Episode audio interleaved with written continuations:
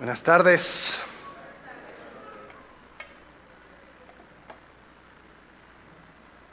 Privilegio poder cantar acerca de lo que ha hecho Cristo en nosotros, el, el hecho de que tenemos esa confianza para llegar delante de su presencia, así tal como somos. ¿no? Estamos estudiando Increíble cómo ya estamos llegando al final del Antiguo Testamento. Hemos estado caminando a través del Antiguo Testamento, yendo a través de la historia de Israel y Judá. Vimos cómo es que por su pecado fueron llevados al cautiverio en Babilonia, cómo era que eh, ellos estuvieron ahí por 70 años y ahora están regresando. Comenzamos hace unas semanas hablando acerca de Esdras. Eh, Esdras sucede en dos partes. Hay una división de más o menos 50 años de la primera parte, la segunda parte. La primera parte es la construcción del templo. Y después en medio hay unos profetas que hablan. Esos profetas lo estudiamos en las últimas semanas. ¿Se acuerdan quiénes eran?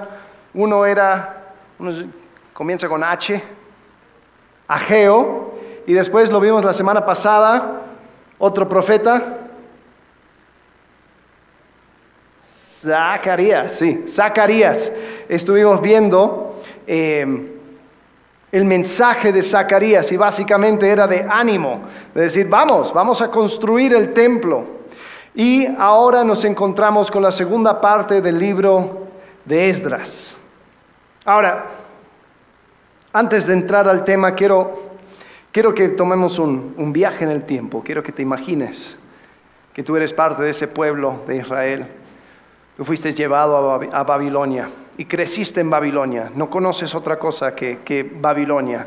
Tu identidad y tu cultura, tu religión, todo apunta al hecho de que ustedes son exiliados en Babilonia.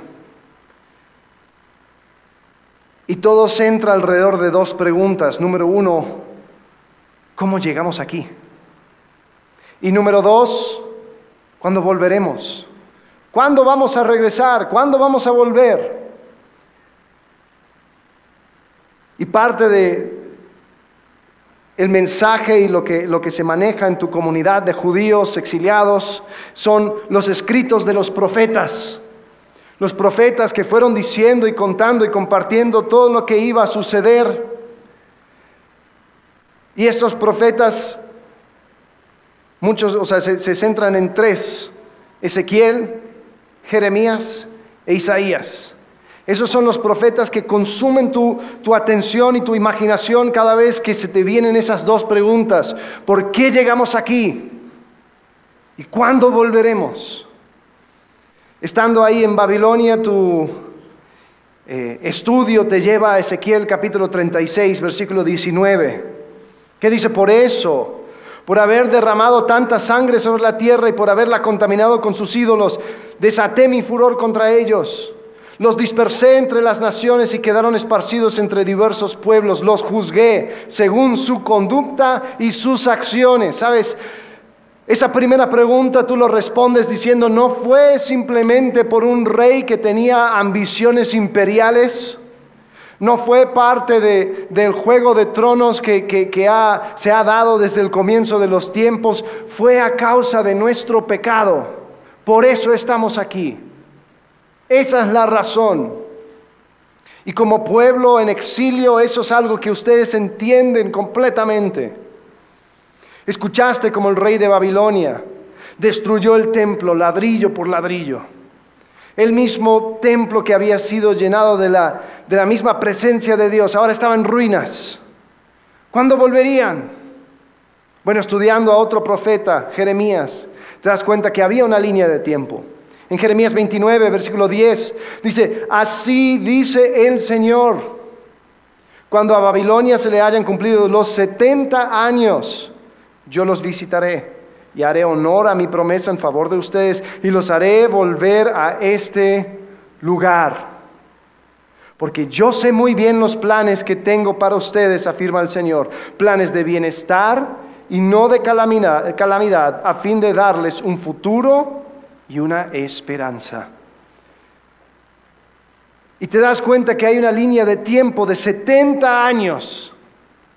Vamos a imaginar para nuestros propósitos que tú estás ya casi por cumplir esos 70 años. Ahí estás con tu comunidad, están esperando. Y en un día Babilonia cae. En un solo día se van a dormir con un rey y se levantan bajo el mandato de otro rey. Un rey de otra tierra, un rey medo-persa, un rey llamado Ciro, así como vieron en el video de introducción, este Ciro es el rey que se autoproclama el rey del universo. Y él tiene un imperio más grande que cualquier otro momento en la historia. Y este rey Ciro ahora es rey de Babilonia y rey de Israel, rey de Judá, rey de todo. Y él empieza a manejar un edicto y proclama que los judíos podían regresar a su tierra.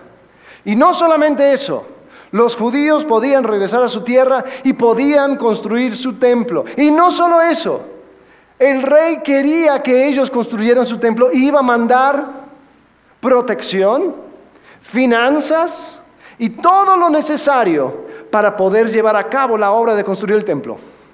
¡Wow! Era tan impresionante que en ese pasaje que vieron en el video de introducción, dice que Ciro es el ungido del Señor. En hebreo sería, es la misma palabra que Mesías, lo que nosotros entendemos como Mesías. Ciro, el rey pagano, rey del universo, es el ungido, el Mesías del Señor. Y algo increíble sucede, Dios va preparando hombres para, llevar a cabo la construcción del templo. Hay uno que se llama Zorobabel, que significa eh, nacido en Babilonia. Y este Zorobabel lleva a un grupo para poder eh, construir el templo. Y quizás en ese momento empieza la imaginación tuya a soñar con, el regreso de la gloria de Dios al templo, así como los profetas habían dicho en Jeremías, o perdón, en, Ezequiel, capítulo 43, versículo 3, dice, esta visión era semejante a la que tuve cuando el Señor vino a destruir la, ciudad de Jerusalén y la que tuve junto al río Quebar. Me incliné rostro en tierra y la gloria del Señor entró al templo por la puerta que daba al oriente. Entonces el Espíritu me, levantó y me introdujo en el atrio interior y vi que la gloria del Señor había llenado el templo. El profeta Ezequiel estaba diciendo, por medio de una visión me di cuenta que iba a llegar un momento donde la gloria de Dios iba a llenar el templo una vez más. Entonces tú creciste en Babilonia, solamente conocías los dichos de los profetas dices, me voy, a, me voy a unir con Zorobabel, vamos a construir el templo y vamos a ver cómo la gloria de Dios llena el templo. Bueno, ahí llega y comienzan a construir y habían otros, pueblos que habían, llegan y preguntan, oye, nosotros también adoramos a Jehová, podemos ayudarte. Y el encargado, Zorobabel, dice, no, ustedes no tienen parte con nosotros, ustedes no necesitamos tu ayuda, no queremos tu ayuda para construir este templo. Bueno, y se inicia un conflicto local, un conflicto entre esos pueblos y el pueblo de Judá. De tal punto que se desaniman los judíos y detienen la obra del templo por 16 años. Ya hablamos de esto.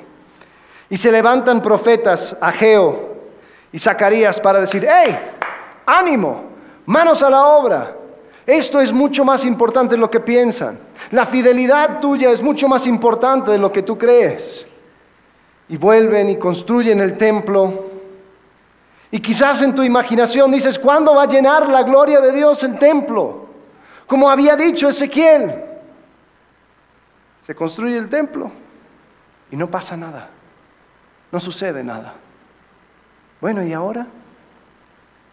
Pasan 50 años ahí en la tierra. Tal vez,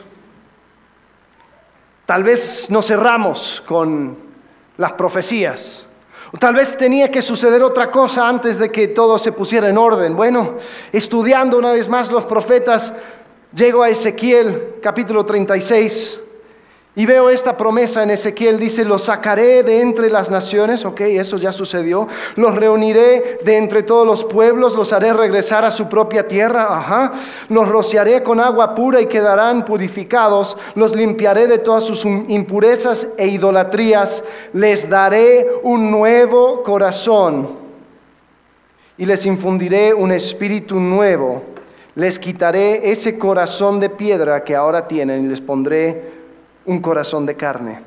Infundiré mi espíritu en ustedes y haré que sigan mis preceptos y obedezcan mis leyes. Vivirán en la tierra que les di a sus antepasados y ustedes serán mi pueblo y yo seré su Dios. Los libraré de todas sus impurezas, haré que tengan trigo en abundancia y no permitiré que sufran hambre. Hmm. Ok, quizás eso es lo que tiene que suceder. Quizás lo que tiene que suceder es que Dios tiene que enseñar al pueblo la ley. Tienen que cumplir la ley. empiezas a escuchar acerca de un hombre llamado Esdras, que va a venir desde Babilonia. Este hombre era un hombre preparado, era un hombre que conocía la ley y que llegaba a Jerusalén para poner orden, para enseñar la ley y para hacerlo cumplir. Y este Esdras, fíjate, era un hombre que tenía el favor de Dios sobre él. Y podemos ver que en Esdras 7, 6 dice, este Esdras llegó de Babilonia. Era un maestro muy versado en la ley que el Señor Dios de Israel le había dado a Moisés. Gozaba de la simpatía del rey y el Señor su Dios estaba con él. O sea, tenía la simpatía del rey del universo, entre comillas, y el verdadero rey del universo. O sea, este hombre tenía toda autoridad. Él llegó con el mandato del mismo rey de Persia. Y cuando el rey de Persia habla y le, y le da sus instrucciones, él dice así en Esdras 7, 25, dice, por cuanto tú, Esdras, posees la sabiduría de Dios, serás el encargado de nombrar funcionarios y jueces para que juzguen a los habitantes de la provincia al oeste del río Éufrates. Es decir, a todos los que conocen la ley de Dios. Pero a quienes no la conozcan, enséñasela. Si alguien desobedece la ley de tu Dios y las órdenes del rey, fíjate lo que dice Haz que se le castigue de inmediato con la pena de muerte, el destierro, la confiscación de bienes o la cárcel. Esdras tenía la bendición del rey para actuar con total autonomía para hacer que se cumpla la ley. Increíble. Esto quizás era lo que tanto esperábamos. Tal vez Zorobabel no tenía ese respaldo. Tal vez habían, habían otros, otras cosas que tenía que suceder. Viendo los profetas, tal vez lo que tenía que ser era, era un tiempo de enseñanza, tenían que enseñar y aprender la ley. Bueno, llega Esdras, esto va a ser el momento. Esdras llega a Jerusalén. Y cuando llega, esto sucede en Esdras capítulo 7, 8 y 9. Esdras, cuando llega a Jerusalén, se encuentra con un reporte terrible los ciudadanos, las personas, los, eh, los judíos se habían casado con mujeres de los pueblos alrededor. Y dice en Esdras 9:2, dice, de entre las mujeres de estos pueblos han tomado esposas para sí mismos y para sus hijos, mezclando así la raza santa con la de los pueblos vecinos. Y los primeros en cometer tal infidelidad han sido los jefes y los gobernantes. Oh no, Esdras está angustiado. Él llegó para enseñar la ley y las personas que supuestamente eran parte del pueblo de Dios, que supuestamente tenían la ley, iban a recibir a Esdras para aprender, los mismos jefes y gobernantes estaban haciendo cualquier otra cosa, se habían casado con mujeres extranjeras. Sorprendido y angustiado, Esdras comienza a orar. y ofrece una oración de arrepentimiento por el pueblo de Israel. Él decía, Señor, hemos pecado. Señor, con razón nos enviaste a Babilonia. Señor, eso es lo que merecíamos. Pero Padre, en tu gracia, bueno, no Padre, pero dijo, Jehová, en tu gracia tú nos has mostrado de que podemos estar aquí. Señor, gracias por tu misericordia. Y ahí en su, en su oración, en su angustia, algo interesante empieza a suceder. En capítulo 10, versículo 1 dice, mientras Esdras oraba, y hacía esta confesión, llorando y postrándose delante del templo de Dios. A su alrededor se reunió una gran asamblea de hombres, mujeres y niños del pueblo de Israel. Toda la multitud lloraba amargamente. ¡Wow! Sucedió un avivamiento. La gente se dio cuenta de su pecado, empezaron a llorar amargamente, a reconocer de que habían actuado mal. Y en ese momento parece que, que que empieza a brillar el sol. Uno de los líderes se le acerca y dice a Esdras, Esdras, tengo una idea. Como el pecado tiene que ver con estos hombres casándose con mujeres extranjeras, haz que hagan un pacto a Jehová. Ok, le parece bien a Esdras, un pacto a Jehová. ¿Y cuál es el pacto a Jehová? Bueno, que ellos prometan divorciarse de su esposa y, expulsar a los hijos que tuvieron con estas mujeres y echarlas fuera. Si el problema era la contaminación, vamos a quitar de en medio aquella cosa que contaminó. Me gusta. Bien, tráelos aquí, que juren el pacto. Muy bien, después congrega una asamblea. Si no vienen en tres días, yo les voy a quitar la propiedad. Entonces les, trae y hace toda una lista y dice, esta persona, esta persona, esta persona, hicimos esta investigación, ustedes se tienen que divorciar de sus mujeres, tienen que expulsar a los niños. Y así, aunque nosotros éramos exiliados en un momento, ahora los exiliados van a exiliar. Vamos a echarles de en medio. Perfecto. Termina Esdras, capítulo 10, versículo 44. Todos estos se habían casado con mujeres extranjeras y algunos habían tenido hijos con ellas. Eh, la traducción de esta última es, difícil. La traducción en lengua actual dice, todos estos se habían casado con mujeres extranjeras, pero se separaron de ellas y de sus hijos. Y así termina el libro de Esdras. Ahora, quizás te quedas como que, ¿qué? ¿Y las promesas? ¿Y la esperanza? Y la enseñanza y el avivamiento y todo eso, ¿dónde quedó? Bueno, eso no es la última vez que vemos a Esdras. Antes el, libro de Esdras, el, rollo de Esdras y Nehemías era uno juntos. ¿Sabes cómo se llamaba? Esdras Nehemías. Se lo separaron. Ahora un libro, un libro es Esdras, un libro es Nehemías. Pero es la misma historia, es la misma narrativa. Esdras aparece en el libro de Nehemías. Y, él sí enseña la ley y sí hay, hay, un deseo de cambiar y todo lo demás. Pero otra vez termina Nehemías hasta peor. Porque dice en Nehemías 13, 23, en ese tiempo vi también que algunos judíos se habían casado con mujeres de países como Asdod, Amón y Moab. Y la mitad de los hijos hablaban el idioma de Asdod y de otros países, pero no conocían el idioma de los judíos.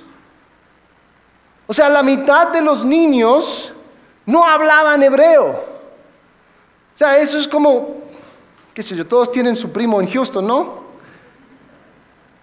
Y cuando llega la familia de Estados Unidos, ahí están los niños y están tratando de entender y cómo se dice, eh, por favor, menos picante, eh, no aguanta mucho. Y, uno dice, pobrecito, o sea, está bien, medio aguanta, pero sus hijos, o sea, no va a ser mexicano. Y la cultura pues que trae, que traía sus padres, pues no, no lo va a compartir los hijos. Ahora todo bien, pero imagínate ser judío. Imagínate tener la obligación y la responsabilidad de continuar la ley y aprender la ley y seguir siendo ese pueblo de Dios. Pues la mitad ni siquiera hablaban el idioma. Y ahí estaban, bueno, ¿cómo se dice Jehová? Yo tratar de aprender la ley, no, no entender mucho. Y el problema que trató de responder Esdras continuaba. O sea que si le sirvió para algo, se sirvió por, por muy poco tiempo. Un par de años más y continuaba haciendo lo mismo la gente. Ahora, les confieso que esto fue un mensaje difícil de preparar porque me pasé, toda la semana peleándome con Esdras. Porque mi, pregunta era, a ver, ¿estaba mal Esdras entonces? ¿Hizo algo incorrecto Esdras? Esdras, no sé, tenemos que hacer de este, de este libro un, mensaje acerca de cómo no ser como Esdras. Hasta pregunté en un foro de teólogos para, ver qué, pensaban. No, no me respondieron, pero cuando me respondan yo te digo. Y la verdad es que ¿quién soy yo para hablar? O sea, 2500 años después, aquí vengo con mi opinión acerca de Esdras, y Esdras tiene su libro en la Biblia. Pero sí tenemos que reconocer de que termina raro el libro, ¿no? Como que hay mucho cabo suelto, ¿no? Pensando en los libros de Esdras y de Nehemías, encontramos que es una historia triste de hombres capaces, de recursos abundantes, de condiciones ideales, pero sin un cambio efectivo. Parece que los profetas de antaño hicieron promesas que parecían que iban a ser cumplidas por medio de Esdras, por medio de Zorobabel, por medio de Nehemías pero terminamos siempre desilusionados. Y fue ahí donde me di cuenta que el libro de Esdras, pues la pregunta acerca de que si tenía razón, no tenía razón, estaba actuando bien, estaba actuando mal, no es la pregunta en sí. Porque Esdras no estaba jugando con el kit completo. A Esdras le faltaba una pieza importante y Esdras hizo lo que pudo con los recursos que tenía. Pero sí quedó algo faltante. Lo encontramos en los profetas, en Jeremías capítulo 31. Mira lo que dice en el versículo 33, dice, este es el pacto que después de aquel tiempo haré con el pueblo de Israel, afirma el Señor. Pondré, fíjate, pondré mi ley en su mente y la escribiré en su corazón. Yo seré su Dios y ellos serán mi pueblo. Ya no tendrá nadie que enseñar a su prójimo, ni dirá nadie a su hermano, conoce al Señor. Porque todos, desde el más pequeño hasta el más grande, me conocerán, afirma el Señor. Yo les perdonaré su iniquidad y nunca más me acordaré de sus pecados. Eso no sucedió con Esdras. Esdras era esa persona diciendo al pueblo, conoce al Señor, conoce al Señor. Pero la promesa ¿Qué hizo Jeremías? Es que iba a llegar un día donde eso no iba a suceder, sino que iba a poner su espíritu en ellos. Y Jehová les iba a perdonar su iniquidad.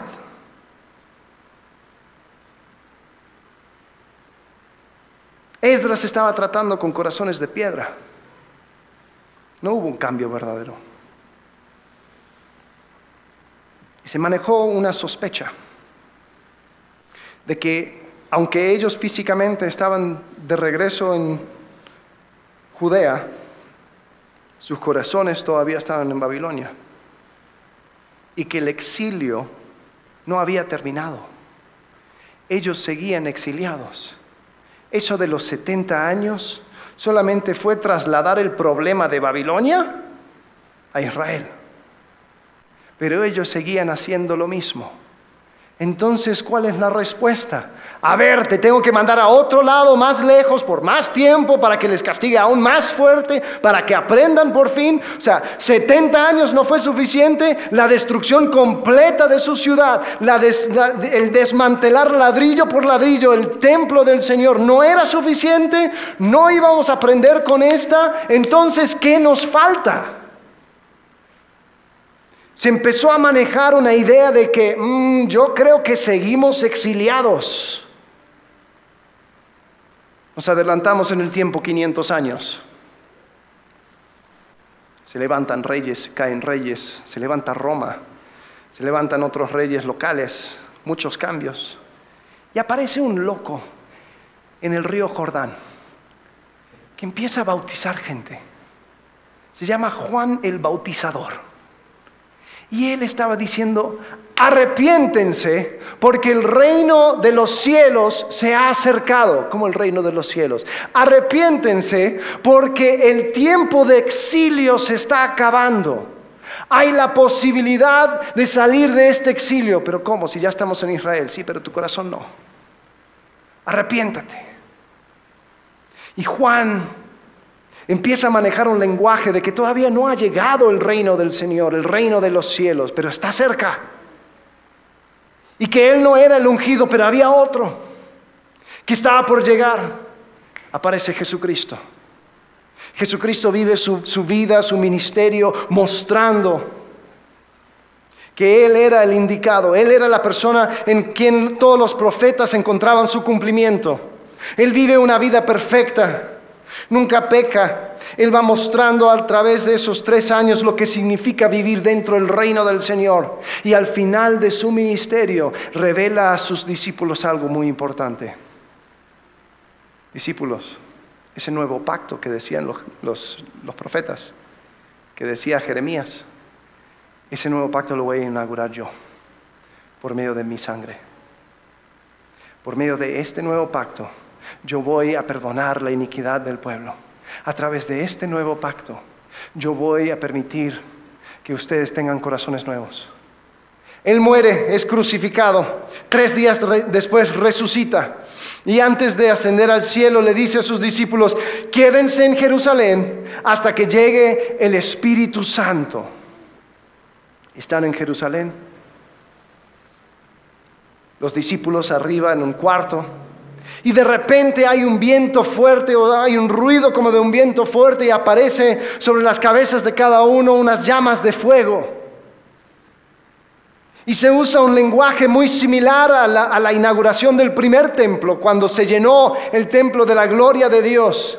Eso estaba sucediendo no en el templo hecho con manos, sino en el templo de los corazones de los creyentes en el corazón, los corazones de los discípulos. Ahora eso era el templo del Espíritu Santo y se llena. Y la gloria de Dios aparece. Y ellos salen y comienzan a compartir las buenas nuevas de Jesucristo y a, decir todo lo que ha hecho Cristo. Y lo que esperaba Zorobabel al construir el templo, que no sucedió, sucedió ese día en Pentecostés.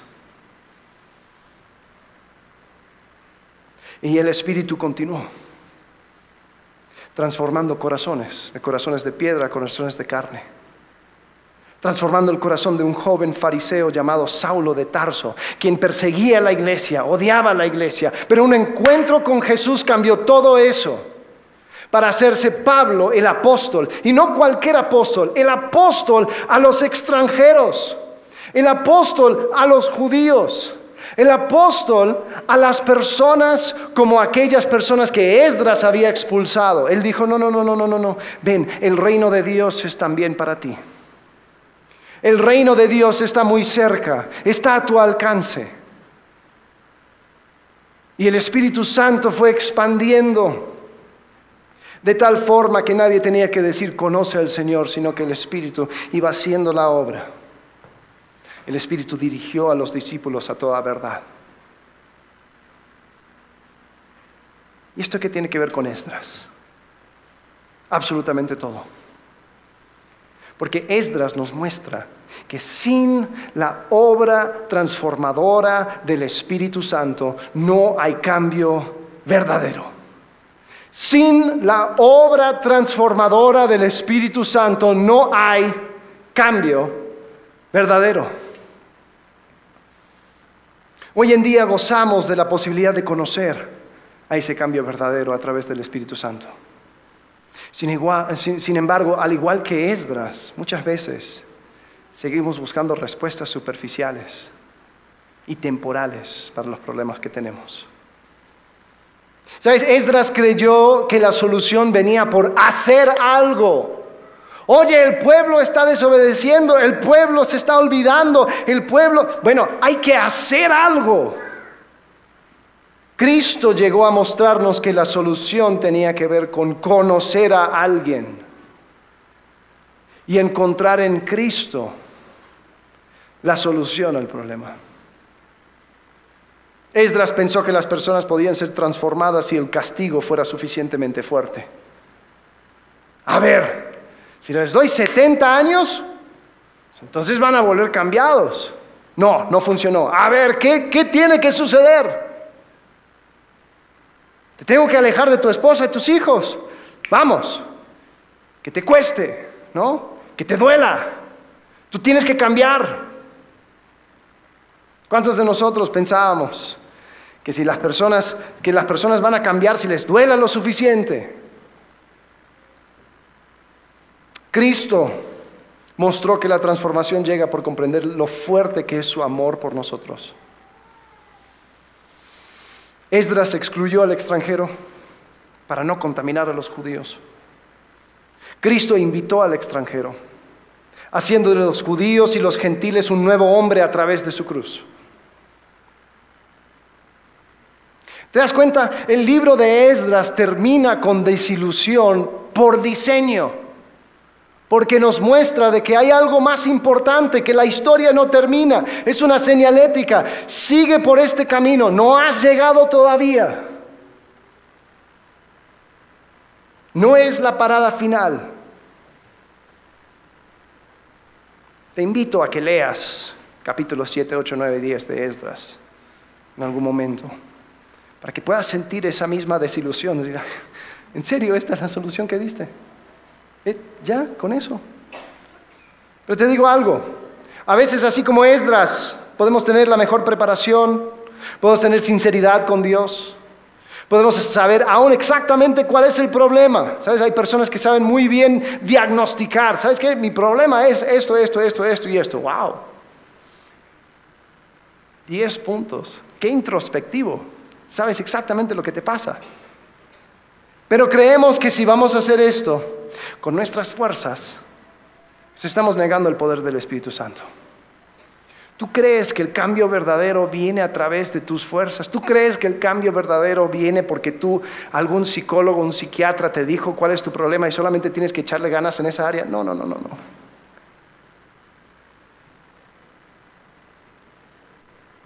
Tenemos que entender que Esdras deseaba algo que nosotros tenemos. Él no tenía eso. Él no tenía la posibilidad de la morada del Espíritu Santo. Y eso fue lo que terminó fracasando. Nosotros tenemos esa posibilidad a través de Cristo. La pregunta es, ¿dónde me encuentro en esa historia? ¿Quién es Jesús para ti? ¿Cómo responderías a esa pregunta? Estás tratando de hacer un cambio en ti, en las personas a tu alrededor, pensando que si solamente leyeran la Biblia más, si solamente oraran más, entonces sí van a cambiar. ¿O has entendido que sin la obra transformadora del Espíritu Santo no hay cambio verdadero? Has entregado tu vida, tu futuro, tu pasado a Cristo, permitiendo que Él te lleve por donde tengas que ir. No es una cosa fácil. Ojo, esto de la llenura del Espíritu Santo, nosotros lo cantamos, ¿no? Lléname. El problema es que para que Él me llene, yo me tengo que vaciar. Hay personas que no están dispuestas a ceder el control al Espíritu Santo de ciertas áreas de su vida. ¿Por qué? Porque construyeron una identidad alrededor de esa cosa. Hay personas que no pueden perdonar a alguien y tienen con puño cerrado eso. ¿Por qué? Porque si lo suelto, entonces no sabré quién soy. Y Cristo está diciendo exactamente, ese es el punto. Menos de ti, más de mí. La vida que vivo ahora en la carne lo vivo por medio de, Cristo, de Jesucristo. Y Cristo quiere que tú sueltes para ser llenos de Él. Pero ¿qué sucede? Andamos buscando que Dios nos guíe, que el Espíritu Santo nos guíe, que caminemos en el Espíritu Santo. Y no nos damos cuenta que lo que Él quiere es llenarnos. Pero para, para llenarnos tenemos que vaciarnos de nosotros mismos. Este problema vuelve a suceder en el Nuevo Testamento. El apóstol Pablo está hablando a unas iglesias, él fundó una iglesia en la región de Galacia y esta iglesia, al igual que, los judíos, quedaron muy impresionados por hombres que venían para enseñar la ley y para enseñar cosas de la ley. El problema era que estos maestros tenían un enfoque equivocado. Decían que el cambio verdadero venía a través de hacer cosas y una de las cosas más importantes que estos líderes querían que esta iglesia hiciera era circuncidarse, que siguieran todos los preceptos de la ley. Y Pablo dice, no, no viene por ahí. En Gálatas capítulo 3, versículo 26 dice, solo quiero que me respondan esto.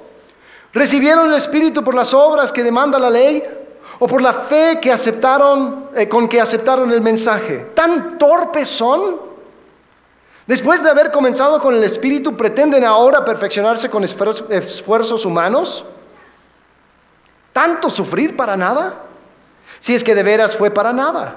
Al darles Dios su espíritu y hacer milagros entre ustedes, ¿lo hace por las obras que demanda la ley o por la fe con que han aceptado el mensaje? Así fue con Abraham, le creyó a Dios y esto se lo tomó en cuenta como justicia. Es orar y leer tu Biblia son cosas buenas.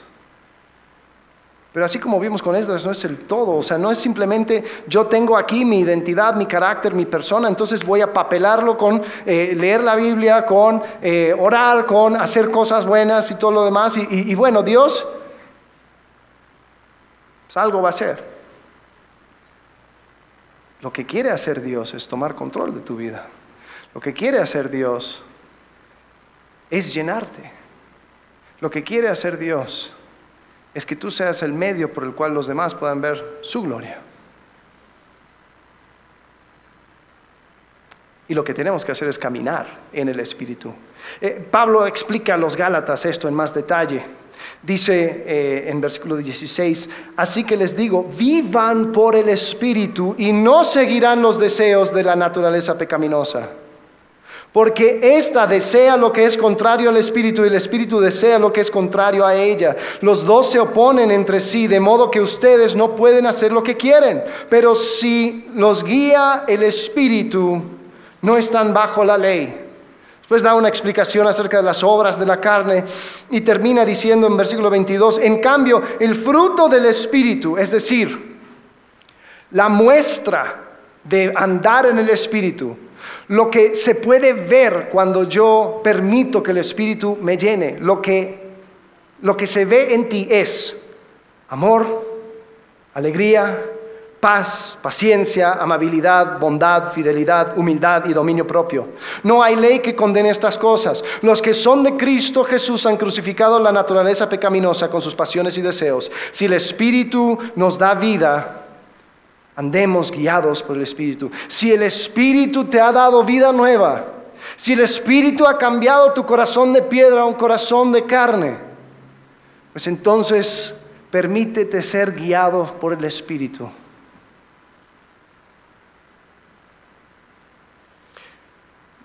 Soy sincero, yo quería terminar este mensaje con unos puntos, tres puntos o lo que sea para cómo poder ser guiado por el Espíritu.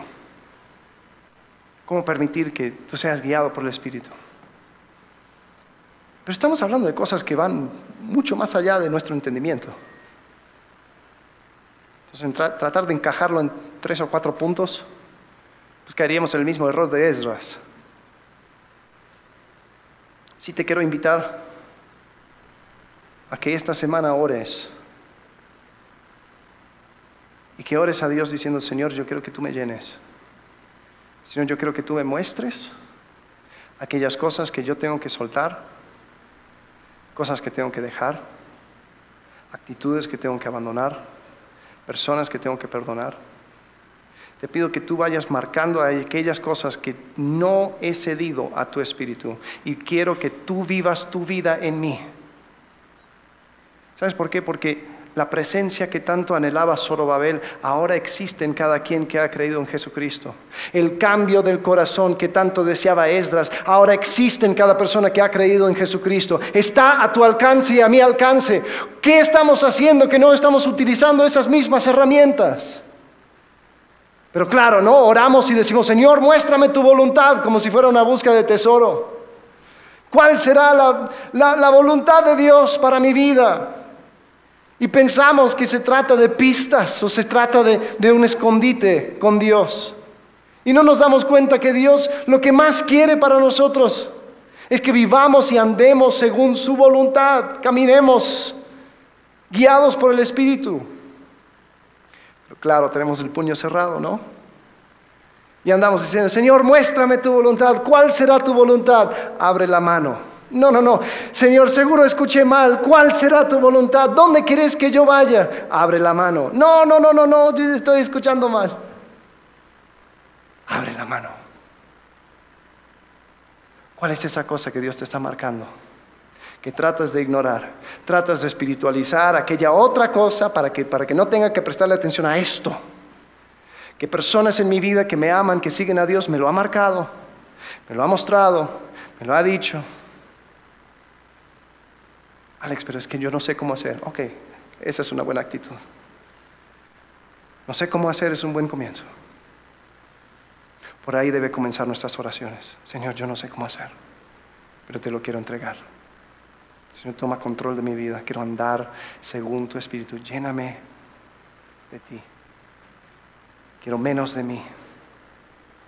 Esdras trató de hacer un cambio. Tenía los recursos, el respaldo del gobierno y del pueblo y aún así terminó frustrado. ¿Qué le faltó? El Espíritu Santo.